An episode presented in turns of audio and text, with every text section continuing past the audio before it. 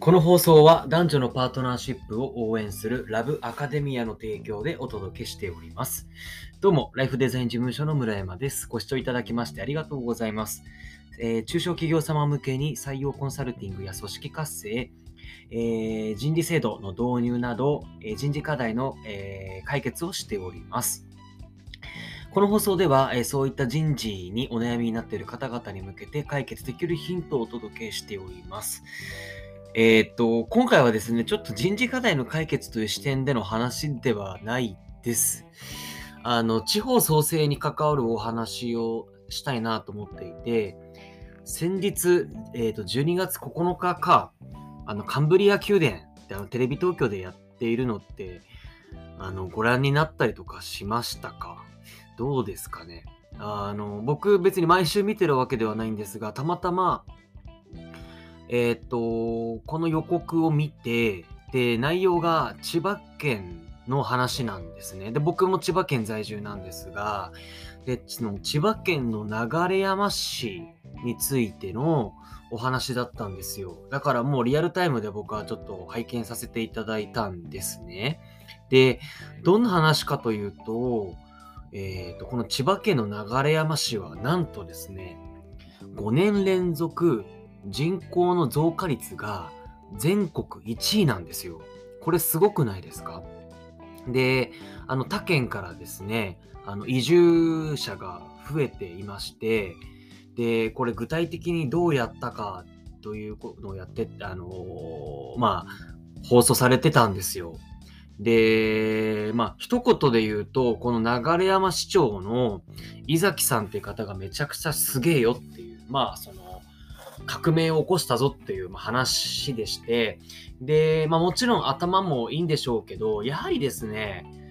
こう熱意とこの行動、もうこれに尽きるなって思ったんですよ。やはりその何か改革を起こすっていうのはですね、頭の良さとかそういうものではなくて、一番重要なのはこの熱意と行動力なんだなっていうのを改めて僕は知ってですね、で、ちょっと感動してしまったんですよ。なので、ちょっとこれを皆さんにもお伝えしたいなと思って、今日は、えーっと、まあ、録音をしてるというとこなんですね。で、まず、こう、流山、流山市の取り組みなんですけど、母になるなら流山市っていう、そういうキャッチフレーズでですね、えーと、積極的な広告展開をしているんですが、これあの子供を産むならとか親になるならっていう言葉ではなくてあえて母になるならっていう言葉を使ってるんですよ。でまあこれ何かというとその子育てしやすいっていうのはもちろん、まあ、母なので要は、えっと、女性としても住みやすいですよって話なんですよ。でえっとですね、まあえっと、まず出生率が全国平均以上であと待機児童がゼロなんですね。で、学校もですね、ここ近年は学校って多分なくなっている、あの少なくなっている傾向にあると思うんですね。その少子高齢化によって。だけど、この流山市においてはですね、学校が新設し続けてるんですよ。で、そして保育士さんも増加していて、これ何かというと、手当がめちゃくちゃ安いんですよね。で、テレビに実際に映っていた方については、あのこの移住したから、その分の手当が10万円分ぐらいついてたんですよね。すごいですよね。で、あと、保育園の近くの会社での雇用促進をしてたりとかしてて、だからお母さんもすぐお迎えに行けるんですよね。なんか子供が熱出ちゃったとかってやるなると。なので、すごいその働きやすい。あと、公園がめちゃくちゃ多い。緑が多いっていうところだったり、共働きが多いので、えっ、と、あ、多くて、で、その送り迎えが大変っていう課題があったので、その送迎用のなんか、と送迎ステーションっていうのかな、その駅の近くにそういう場を設けて、子供を預けて、あの、駅に、まあ、行くと。で、その送迎ステーションから各保育園にあお子さんが送り届けられるっていう、まあ、そんな仕組みらしいんですが、まあ、そういうのもあったらしいんですよね。で、あの、すげえなと思ったのが、のそのなあの流山市長さん、井崎さんですね。あの全国で初めてのですね、ある取り組みをしたんですけど、この取り組みが何なのかというと、要は市役所内にマーケティング課というものを設立したんですよ。で、あのー、一般的には、この市役所っていうのは、どの年代にも平等に施策を打つっていうのが、っていうことをやるんですけど、この流山市長は、いや、それじゃダメだということで、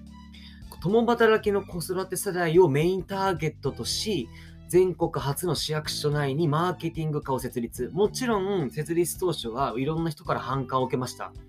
その、観光庁がメインターゲットを決めて、優劣決めてね、やるっていうのはどうかと思うっていう反感を受けたんですが、ただ、ただですよ、そういうメインターゲットを決めて、決めて、移住者を増やしていかないと、結局市全体潤わないでしょって、どの世代にも、こう、どの世代も潤わないでしょっていうことでやったんですよね。だから民間からマーケターも採用したんですよね。でそれによる積極的な広告宣伝をかけて、税収もだからこの15年ぐらいで100億円増えたらしいんですよ。いや、ほんとすごいっすよね。なので、子育て世代っていうのをメインターゲットにし、移住者を増やし、そこで税収が増えることによって、高齢者を支えることができるっていう、こういう好循環を生み出したそうなんですよ。でもすげえなと思って、本当に。ね、あの、地方創生、地方創生っていろんなね、とあのところが頑張ってますけど、ね、どうしてもなんちゃって地方創生になってきている部分もあるじゃないですか。どうしてもちょっと自己満的な感じでね。だけど、この流山市さんの取り組みがですね、本当にすごいなと思って、ちょっと感動しちゃって、だから、もうテレビでやったことをまんま僕は今アウトプットしてるだけなんですが、ぜひ誰かのですね、こう、ために、